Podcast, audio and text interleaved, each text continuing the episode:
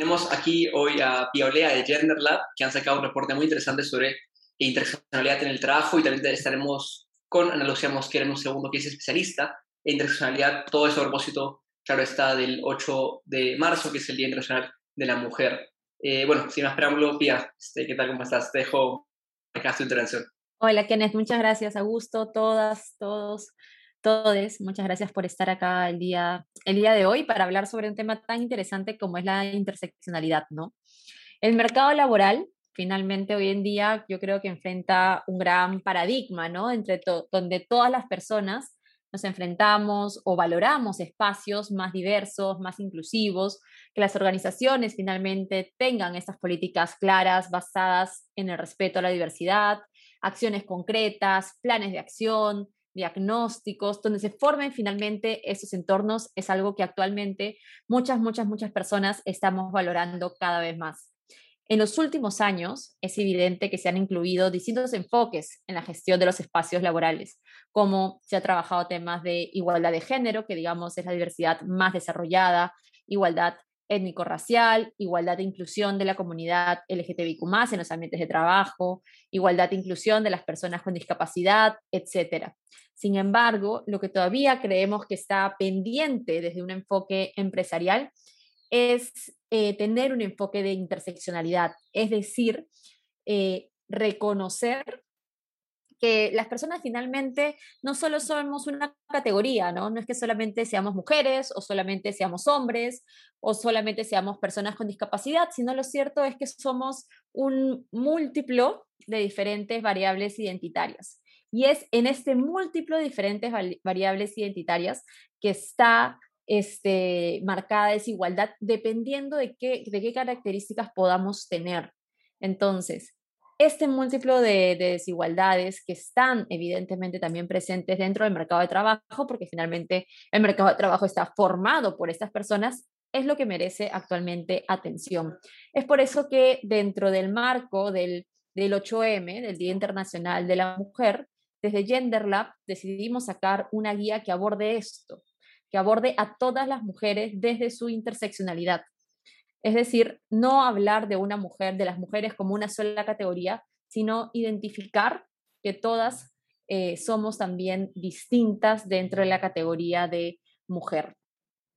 Ahora, eh, una pregunta bastante que nos han hecho en estas últimas semanas que hemos estado promoviendo y dando talleres sobre temas de interseccionalidad y mujeres es, ok, esta nueva variante que me traes, este enfoque, estos nuevos lentes de interseccionalidad que, me dices que son importantes para el mercado de trabajo, para mi organización, ¿cómo lo aplico? ¿Qué tengo que hacer? ¿Tengo que cambiar nuevamente todo lo que ya he hecho, todo lo que he avanzado? ¿Qué hago? ¿Qué hago como organización? Y la respuesta es bastante simple también. No se trata en ningún momento de cambiar todo este, 180, es decir, todo lo que había hecho trabajado solamente para mujeres o solamente para personas con discapacidad o viendo solamente factores étnico-raciales, ya, ya fue. No, no se trata para nada de eso. Se trata, por ejemplo, de trabajar eh, o de ampliar la definición que teníamos antes de diversidad en nuestras organizaciones. Si teníamos una política ya de diversidad, revisar esa política e incluir un concepto más amplio que tenga como referencia o tome en consideración también esta pluralidad de, categorías que pueden ser interseccionales la una con la otra, ¿no? Para poder también así evidenciar y resguardar las distintas desigualdades que pueden enfrentar eh, las mujeres dentro de las organizaciones. El segundo tip bastante claro que ofrece nuestra guía es que tenemos que conocer a nuestro personal, a nuestra organización. Resulta clave poder hacer un censo dentro de nuestra organización. ¿Por qué? Porque el censo lo que nos va a dar es resultado finalmente de, cuál, de cómo es nuestro personal. No solamente en base al género, hombre o mujer, sino también para poder empezar a cruzar con distintas variables, ¿no? Por ejemplo, situación de discapacidad, autoidentificación étnica, orientación sexual, edad, entre otras identidades de nuestro personal. Pero es importante para poder tener esta mirada de interseccionalidad, conocer finalmente eh, cómo está compuesto nuestro personal. Eh, la tercera acción que nosotros promovemos y que es una acción también para tener esos enfoques de, de interseccionalidad, es que hay que, hay que promover liderazgos que sean diversos o activos que promuevan la eh, interseccionalidad, ¿no? Una forma de hacer esto es finalmente ver quiénes están ocupando estos puestos de liderazgo dentro de nuestras organizaciones y finalmente ver qué características tienen esos puestos. Mucho se ha trabajado en los últimos años sobre promover el liderazgo femenino, pero cuando hablamos de promover el liderazgo femenino es importante ver en qué mujer estamos pensando cuando hablamos de esta promoción del liderazgo femenino también. Entonces, partiendo del hecho que no se trata de promover o sí, de promover mujeres simplemente por hecho de ser mujeres, ¿no? Evidentemente estamos acá con la corriente de que efectivamente merezcan esa promoción, pero dentro de esa promoción también pensar y ver a qué mujeres estamos dándoles estas oportunidades para finalmente eh, que esto también tenga un enfoque de interseccionalidad. El, el cuarto tip que siempre damos también es educar y promover concientización. Es importante cuando trabajamos estos temas dentro de organizaciones empezar por educar y promover concientización. ¿Por qué? Porque son conceptos nuevos, son conceptos no familiarizados, con, con los cuales las empresas no se encuentran familiarizados. Entonces, es importante para poder empezar a trabajar estos temas desde un aspecto laboral, eh, educarnos, concientizarnos y finalmente tener espacios de reflexión y conversación como, bueno, los que acá se, se presentan, pero que también se pueden presentar en ambientes, digamos, de trabajo. Y finalmente, eh, y ya para concluir y poder dar espacio al debate, eh, el quinto tip que nosotros también promovemos o creemos que es importante cuando, te, cuando las empresas trabajan eh, con un enfoque de interseccionalidad es reformular las políticas y procesos para que sean más inclusivos. Y va un poco ligado al primer punto que estábamos hablando, que es si tenemos una política de diversidad, ampliar el espectro de esa política para que no abarque solamente una sola categoría de mujer, sino también tenga en cuenta eh, las distintas intersecciones que pueda tener. Y con esa mirada, también mirar todos los procesos y todas las prácticas que hemos estado realizando eh, basadas exclusivamente en una sola categoría sin tener en cuenta las otras intersecciones que pueden cruzarse con esa, digamos, esa categoría, ¿no? Entonces, estos son los, cinco tips que nosotros estamos promoviendo. Nuestra guía, evidentemente, es mucho más extensa y mucho más amplia. Y sí los invito, si todavía no la leen, a leerla. Es bastante amigable y seguramente ya la tienen todos porque Augusto la ha compartido ¿no? en el comité de lectura. Sí, muchas gracias, Pia. Efectivamente, y además, eh, para todos los que no la han visto, la estoy dejando ahorita en el chat del Zoom. Ahí está la, guía de tenerla, por si no la han visto. Igualmente, también la pueden encontrar en, nuestro bio en, en, Instagram. Muchas gracias, este, Pia. Ahora le doy el pase a, a Lucía, creo que ya está nosotros. Sí, ahí estás, Ana Lucía, ¿qué tal? Eh, Hola. ¿Qué tal, Ana Lucía? Bueno, Ana Lucía es experta en, en comunicación, en, en, todo lo que es este, comunicación y también es experta en, entre muchos temas, interseccionalidad, discriminación. Tuvo un TED Talk sobre eh, discriminación, sino mal sobre interseccionalidad, si mal lo recuerdo. Así que, bueno, Lucía, te dejo para que tengas tu intervención en este debate de miércoles. Hola, Kenneth, muchas gracias. Eh, eh, disculpen la demora, estaba volando y sufriendo el tráfico de Lima.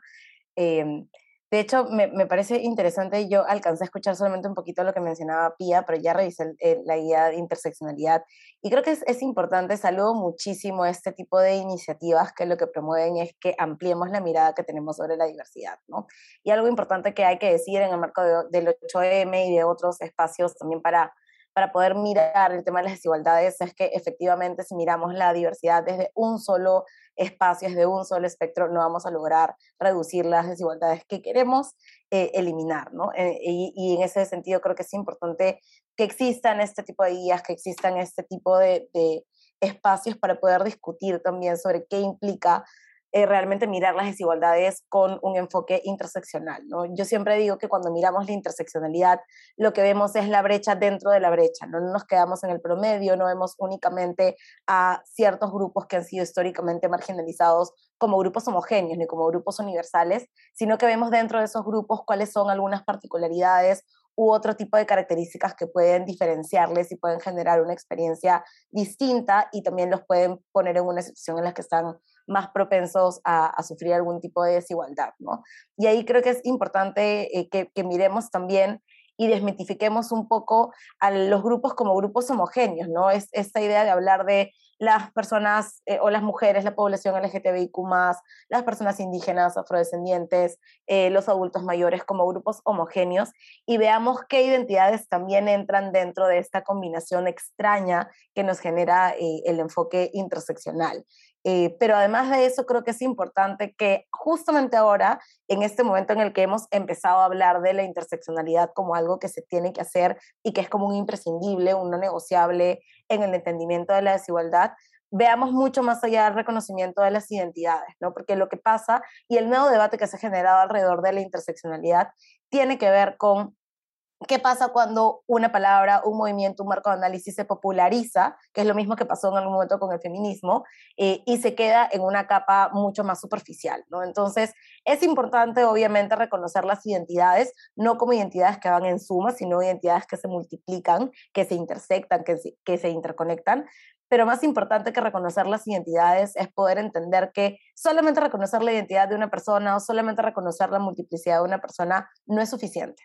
No es suficiente decirle a una persona, yo sé que eres mujer y eres indígena, o yo sé que eres mujer y vives en una zona rural, sino que lo que aplica o a lo que debería eh, apuntar la interseccionalidad como marco de análisis y también como marco teórico es a mirar la desigualdad que se esconde detrás de la identidad de cada persona. Entonces, eh, si estamos pensando en realmente tener un enfoque interseccional para trabajar políticas, para trabajar acciones, para, digamos, eh, llevar a cabo investigaciones, estudios o recoger información, tenemos que mirar mucho más allá de la identidad y mirar cuál es el problema que causa que esta identidad entre en conflicto y que sea valorada como negativa. Y mirar y atacar la causa de esa desigualdad para poder generar realmente condiciones más equitativas para todas las personas, ¿no? Algo importante que, que, hablamos cuando hablamos de la interseccionalidad, específicamente para hablar de mujeres, que creo que es además lo que nos convoca en el marco del 8M, eh, es que muchas veces asumimos que existe un problema de las mujeres. Eh, yo estuve, estuve en una lectura muy interesante hace unas semanas de un libro que se llama Feminismo de Barrio, que es un, feminismo, eh, es un libro que habla sobre el problema de las mujeres, y que dice que uno no puede resolver el problema de las mujeres si no resuelve otras cosas que no se entienden como problemas de las mujeres, pero que son problemas de las mujeres. Entonces, lo que dice esta autora es que el hambre es un problema de las mujeres, la educación es un problema de las mujeres, la desigualdad laboral es un problema de las mujeres.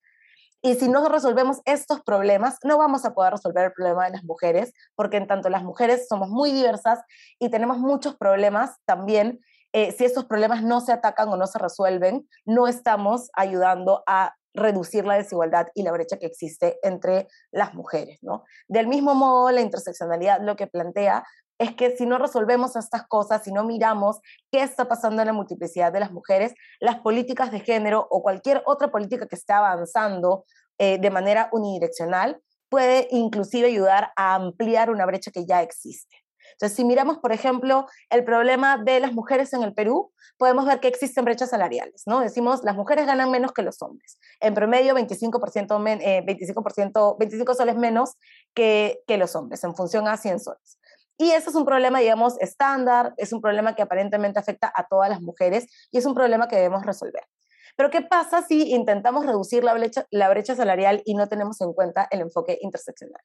Si no tenemos en cuenta el enfoque interseccional, nos podemos dar cuenta que, por ejemplo, las mujeres afroperuanas ganan menos que las mujeres que son identificadas como blancas o mestizas. Y las mujeres indígenas ganan mucho menos que las mujeres que son identificadas como afroperuanas o como blancas y mestizas.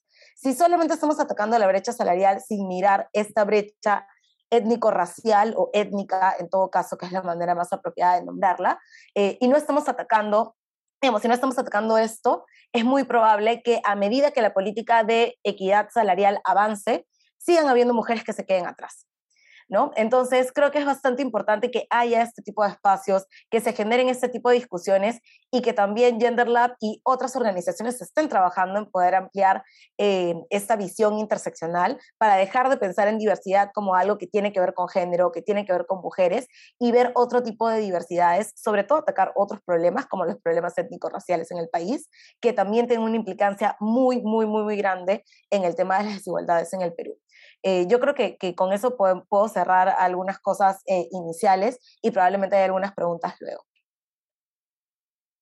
Perfecto, Lucía, muchas gracias. Eh, los invito a todos los que quieran hacer preguntas que le anden su mano o que me escriban en el chat directamente.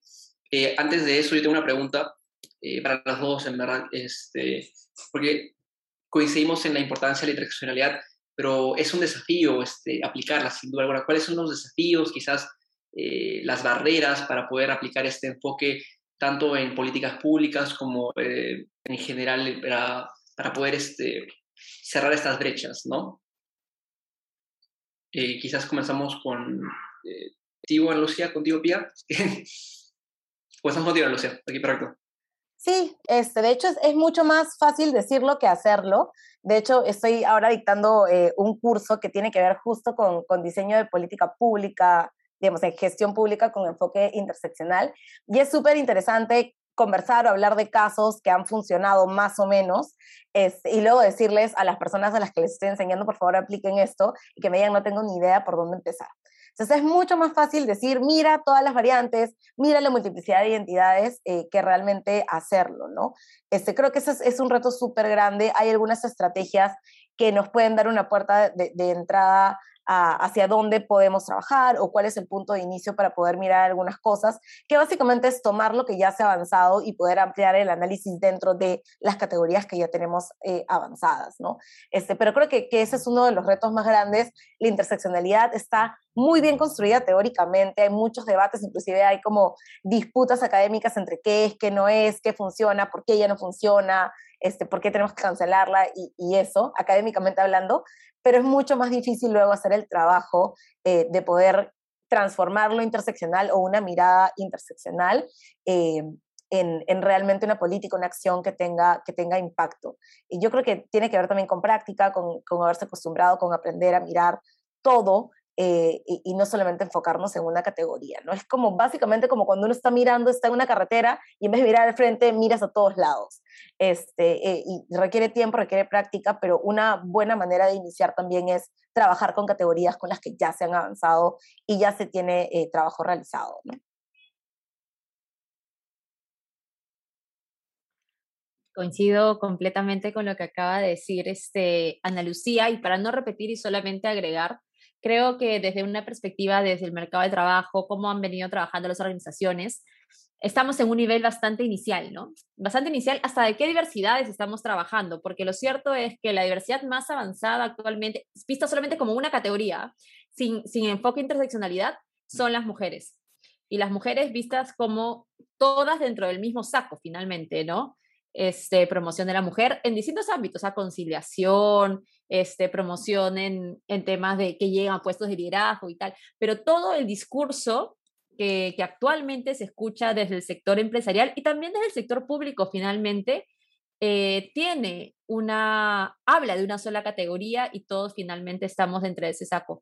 Eh, creo que quizás, y podría aquí equivocarme un poco con el tiempo, pero yo creo que hace por lo menos un año que ya hemos empezado a tener, acá en Perú, ¿no? Yo, sé que, que, que, en otros países está mucho más avanzado, pero recién acá en Perú, hace un año, podríamos empezar a hablar de interseccionalidad de forma mucho más consistente desde un ámbito público eh, y también este organizacional, ¿no? ¿Por qué? Porque finalmente ya se está incluyendo, por ejemplo, en rankings, se está incluyendo en buenas prácticas laborales, en Great Place to Work, ya está viniendo, digamos, esa variable de interseccionalidad para el sector privado. Entonces, ya aunque sea, empezamos a hablar, oye, ¿qué es esto? ¿No? Porque llega la palabra y nos preguntamos, oye, ¿pero qué es? ¿Y cómo lo trabajo? ¿Y cómo empiezo a trabajarlo? Porque yo trabajo diversidad, pero veo la diversidad solamente mujeres, solamente veo PCD, solamente veo comunidad LGTBIQ+. Entonces ya estamos hablando un poco más sobre cómo empezar a trabajarlo, ¿no? Yo creo que el punto de partida, tanto para el sector privado como para el sector público, es empezar este, a generar data, ¿no? Tenemos este, los estudios del NI, tenemos la ENAJO, nos dan data bastante interesante, pero esa data no tiene una variable de interseccionalidad cuando hablamos de las brechas de género no lo tiene. Entonces, si queremos empezar a trabajar interseccionalidad, pues empecemos generando la data necesaria para poder hablar realmente con, información coherente, ¿no? Porque si no, todo se queda en teoría. Entonces, desde mi punto de, vista, tanto el sector público como el sector privado que ve la organización per se, es genera tu data y luego a partir de esa data, pues hablemos cómo esto se puede trabajar en tu organización con los recursos que tengas y de la misma forma en el Estado, con los recursos que tengas, pero primero veamos bien el problema, veamos bien las brechas, como dijo este, Ana Lucía, ¿no? Si hablamos de un 25-30% de brecha salarial, pues veamos con lupa dentro de la gran categoría de mujeres, si interseccionamos con este, temas étnico-raciales o temas de personas con discapacidad o temas de comunidad LGTBIQ+, ¿cómo está finalmente esa brecha? ¿Cómo estamos dentro de esa brecha? ¿no? Entonces, sí, esa es mi recomendación a nivel empresarial y es lo que estoy recomendando. Y a nivel público yo creo que deberíamos seguir el mismo, el mismo camino.